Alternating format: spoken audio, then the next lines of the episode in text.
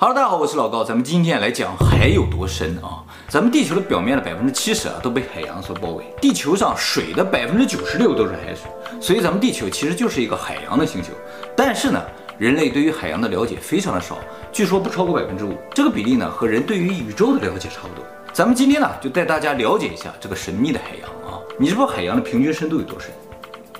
三千六百八十米啊，这个深度呢和我们上次讲那个普马红谷的高度差不多。那么全球陆地的平均高度呢只有八百六十米，所以和陆地相比，海洋是相当的深、相当的广的啊。那么海洋最深的地方呢，在马里亚纳海沟，这个海沟深呢一万一千多米，比珠穆朗玛峰高很多。从珠穆朗玛峰的顶端到这个马里亚纳海沟的最深处，啊总共有两万米。接下来呢，我们就要正式带大家下潜了啊。好，首先三米啊。人正常游泳的深度啊，不超过三米。好，继续下潜，二十米到三十米。水下二十米到三十米啊，是主要珊瑚礁啊，还有水生植物生长的这个区域啊。好，继续下潜，四十米。四十米这个深度呢，是一般休闲潜水的极限深度。那如果潜水的深度超过四十米之后啊，人就会产生关节疼痛、头晕目眩的感觉，和那个高山病差不多。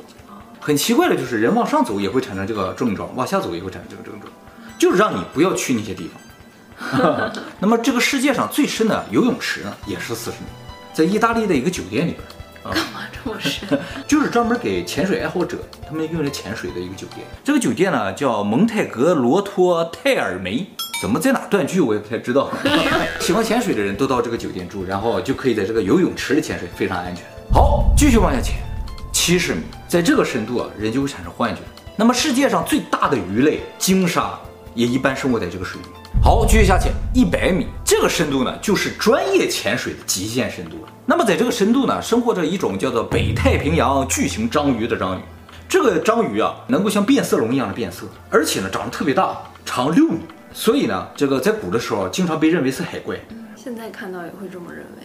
对啊，人的三倍高，是吧？而且会变色。是。好，继续下潜一百三十米啊，这个深度呢是目前世界上水下婚礼举办的最深的深度。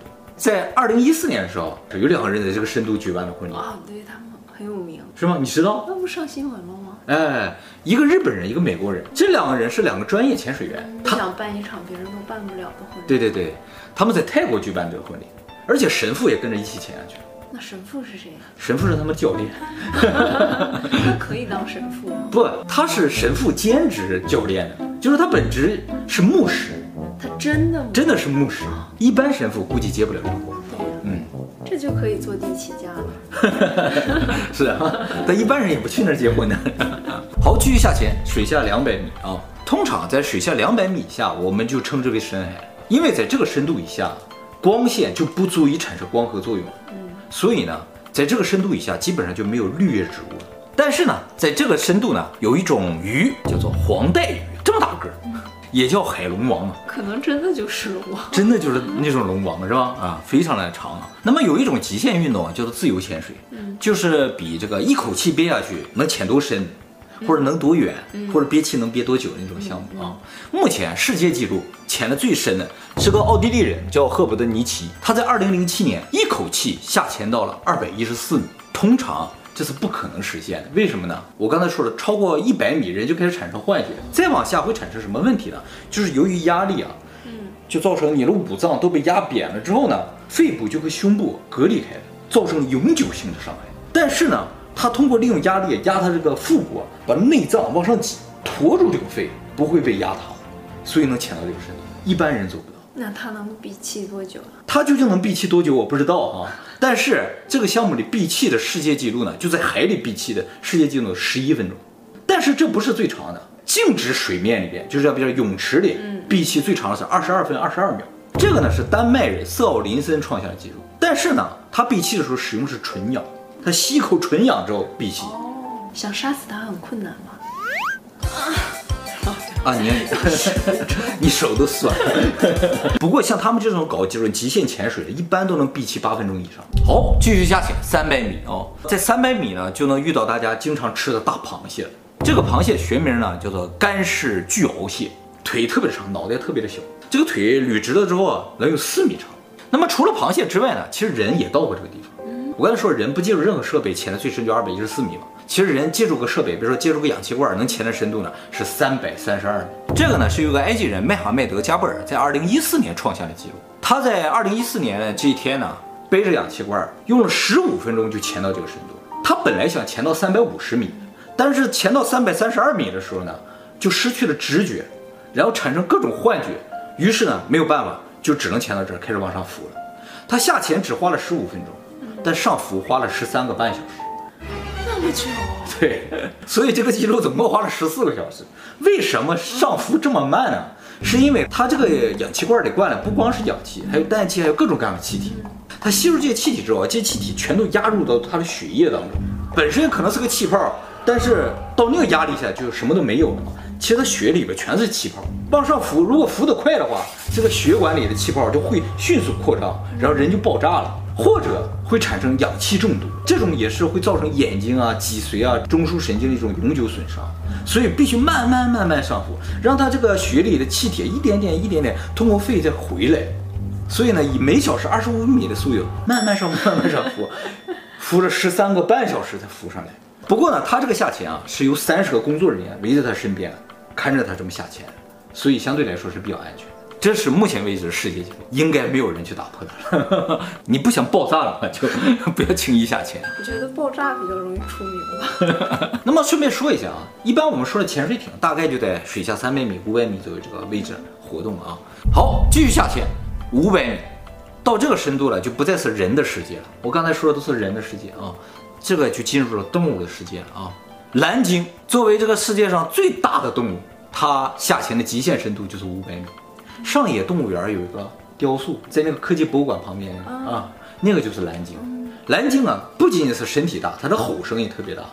它在水里发出的吼声能有一百八十八分贝，比那个战斗机的声音都大。而且它这个声音啊，能传播一千六百公里，它能通过一声吼，把一千六百公里之外的鲸群叫过来。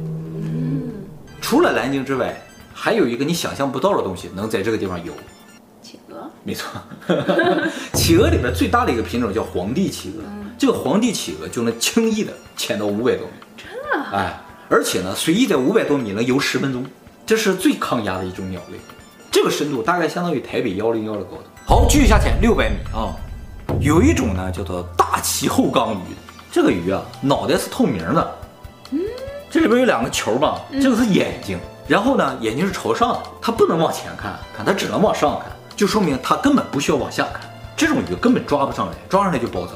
那么这个深度呢，就跟晴空塔差不多了。继续下潜七百米啊，七百米呢就是欧洲鳗鱼生活的地方。鳗鱼饭大家喜欢吃是吧？那个鳗鱼大家会不会觉得它是在河里的？哎，其实鳗鱼啊有一半时间生活在海里，它需要产卵的时候就会回游到河里，我们就把它抓起来吃掉啊。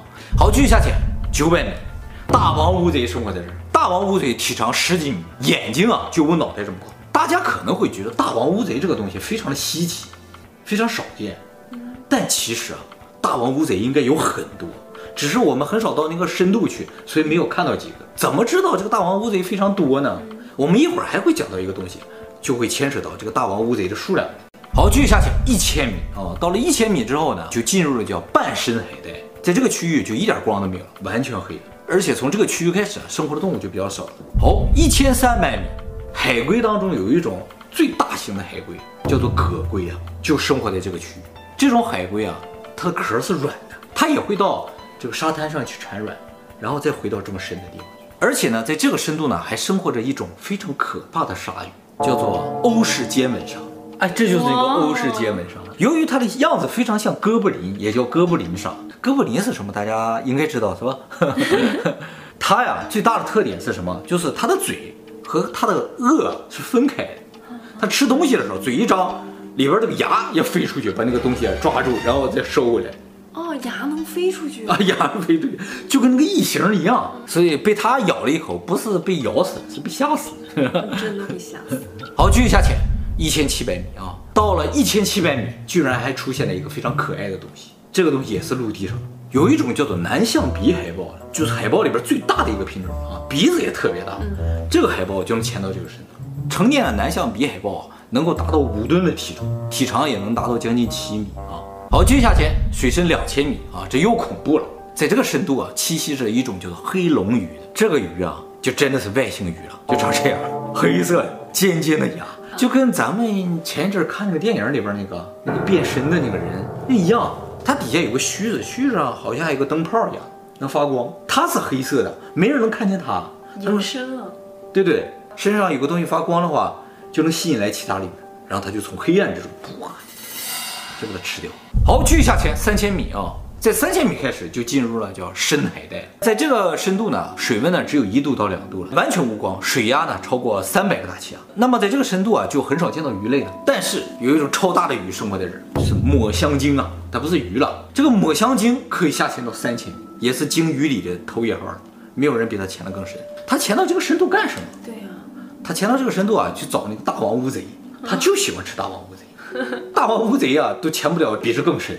那么他一口气能憋一个多小时，所以他只要上去换一口气下去一个小时，就找这个大王乌贼。怎么知道这个海底大王乌贼个数不少呢？就是通过这个抹香鲸。抹香鲸啊抓上来之后，一抛开之后，它的胃里边有大量大王乌贼的这个嘴呀。嗯。大王乌贼整个身体都是软，只有嘴是硬的，消化不了，都留在它的胃里边。就通过它的胃里这些嘴来判断啊，每年全球的抹香鲸大概要吃掉五百万个大王乌贼。你说这水底有多少大王乌贼？那么抹香鲸为什么叫抹香鲸？抹茶是茶的粉末，抹香是什么？是香的粉末。对对对，啊，就是把那个香啊，香其实就像沉香木头啊，磨成粉末之后，古代人就是用它来做一些香料，做什么的？非常香的啊。抹香鲸就这么香，什么地方这么香呢？就它胃里边这个大王乌贼啊，它这个嘴常年和它的胃液啊缠在一起，然后最后就形成像一个胃石一样。哦，这个石头拿出来之后呢，常年就能散发这种香味儿。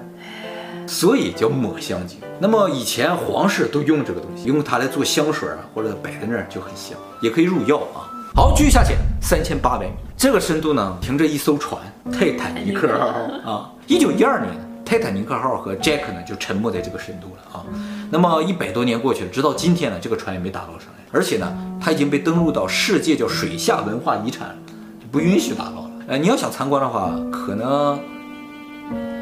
就没得参观，不过卡梅隆去过三十三次，三十三次，哎，就是那个拍《泰坦尼克号》导演，他去了三十三次。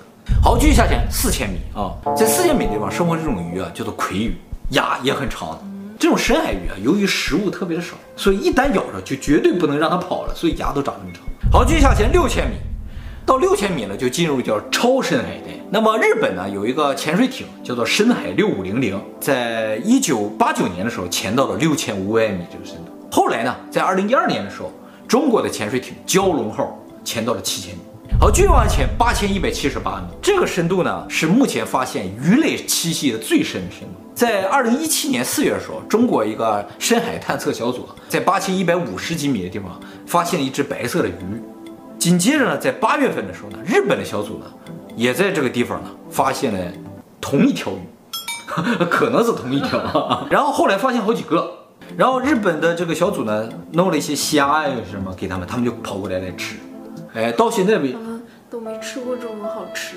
对呀、啊，哪有道理？都跑过来了啊！这个鱼啊，这个到现在还没有个正式的名称。呃，目前呢叫做马里亚纳蜗牛鱼。这种鱼能不能游到更深的地方，目前还不知道。或者更深的地方有没有其他的鱼，也不知道。好，继续下潜一万零六百六十米，在这个地方发现了一个巨大的单细胞原生生物。这个生物呢，虽然是单细胞生物，但是身体长达二十厘米。一个细胞？哎，一个细胞二十厘米。咱们这个细胞都小的看不见啊，它这一个细胞二十厘米，就长这样。看上去好像有叶子，有什么？不是，它就是一个细胞，属于非常非常原始的一种动物，所以很原始，很原始的，几亿年前那单细胞生物可能都这么大。好，接下来呢，我们就来看一下这个海洋里最深的地方，就是马里亚纳海沟最深的地方呢，叫做挑战者深渊。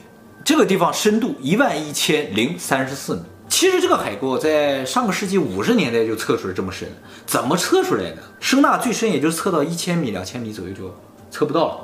这个是用炸弹测出来，就往这个海沟里扔炸弹，一扔，嘣一炸，产生这个声波，然后根据这个声波分析，分析出来它有这么深啊。那么迄今为止啊，到达过这个深度的总共有四个人，其中呢两个人是在一九六零年就到达这个深度，一个叫做唐纳德·沃尔什，一个呢叫做雅克·皮卡德啊。